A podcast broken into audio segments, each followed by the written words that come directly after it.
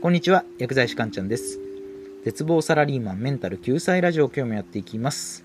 ジメジメした日が続いてますが、皆さんいかがお過ごしでしょうか？まあこういった時期はね、結構体調を崩す人多いのでね、皆さんも無理はしないでね、えー自分のペースで頑張っていくようにしてくださいね。ということで、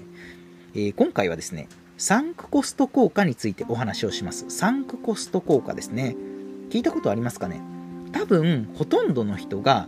一度はこう、ハマったことがあると思うんですよね。で、サンクコスト効果っていうのは心理学の用語です。心理学。で、サンクコストっていうのはすでに支払ったお金とか時間とか、あとは労力のことを言います。まあ、要はですね、サンクコスト効果に縛られるっていうのは、すでに支払ったお金、時間、労力を何としてでも取り戻そうとこだわること。で、そして合理的な判断ができない状態に陥っている状態ですね。のことを言います。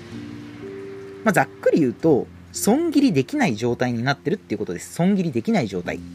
これ後で具体例はお話しするんですが、このサンクコスト効果、損切りできない状態に縛られると、人生いろいろ損をしちゃうんですよ。そこで今回は、サンクコスト効果に縛られていませんかというテーマでお話をしていきます。意外とね、サンクコスト効果って身近にあるんですよ。そうなのでね、ある程度パターンを把握しておくことはすごい大事なんですよね。で、今回のお話を聞いて、今自分がサンクコスト効果に縛られていないか、見直すね、きっかけになってくれたらいいなと思います。で、早速今日のテーマの結論で、サンクコスト効果に縛られていませんかということで、今回一番言いたいことはですね、変に一貫性を持とうとすると、サンクコスト効果に縛られちゃいますよっていうことです。一貫性を持っちゃ良くないんですよ。どういうことかっていうとですね、人間って行動に一貫性を持とうとするんですよね。あの人はやることが一貫してるね、みたいな、こう、ブレない人、みたいな、褒め言葉として一貫性って普段使われるじゃないですか。あとテレビとかで、そうですね、何かこう、お店を紹介するときでも、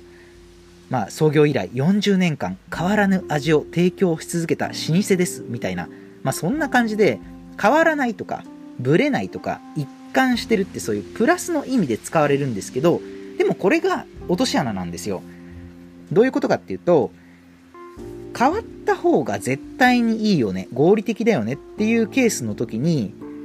まあ今の時代なんかね、そういったケース多いと思うんですけど、まあそんな変わった方がいいよねっていう状況下で、あえて一貫性にこだわる、変わろうとしないと、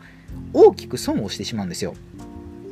例えばじゃあ男女のカップルで男の方がもう明らかダメ男なのになぜか女の子の方はその男のためにもう何年も尽くし続けてるみたいな、まあ、そういったカップルいるじゃないですか、まあ、いわゆるこうダメ男から離れられない女性って世の中にたくさんいるわけですよね。でこれこそがサンクコスト効果の典型的な例なんですよ。要は女性からしてみたらその男のために自分の時間とか労力とかお金を使ってるわけですよね。サンクコストを支払ってるわけなんですよ。で、こうなると、女の子側の心理としてはどうなるかっていうと、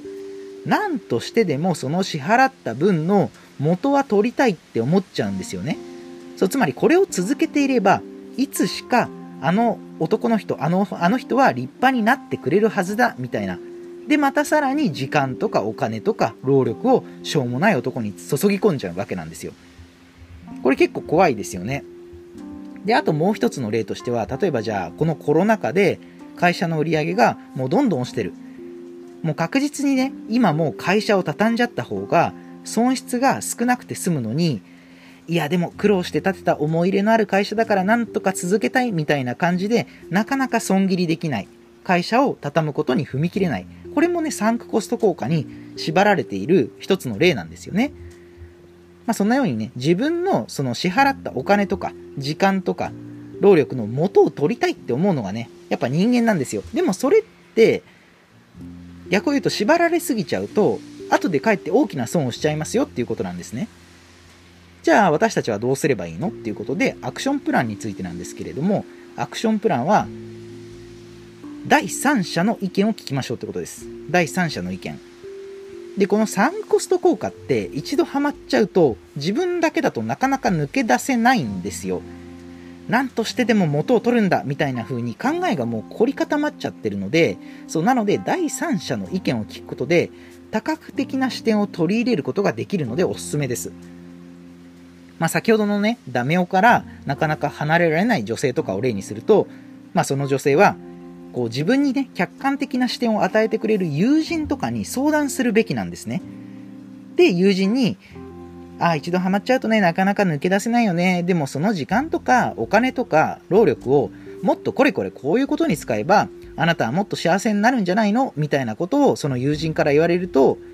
その女の子は、あ、そうか、そういう考えもあるんだ、みたいな感じで、そのダメ男にのめり込んでる時よりかは、俯瞰して今の状況を見れるようになったりするんですよね。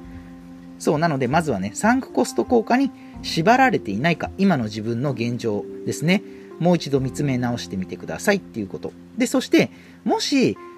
まあ、サンクコスト効果にね、縛られちゃってるよねって分かって、で、かつ、なかなか一人で抜け出せなさそうだったら、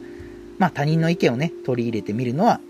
お勧めしますよっていう、今日はそういったお話でした。では最後、まとめですね。今日のテーマ、サンクコスト効果に縛られていませんか？ということで、えー、変に一貫性を持とうとするとサンクコスト効果に縛られちゃいますよっていうお話をしました。で具体的なアクションプランは、えー、サンクコスト効果に縛られないためには、えー、第三者の意見を聞きましょうっていうことですね。では今回の内容は以上になります。いかがだったでしょうか？あなたの人生がグッドライフになりますように薬剤師かんちゃんでした。では皆さんまた次回もお会いしましょう。さようなら。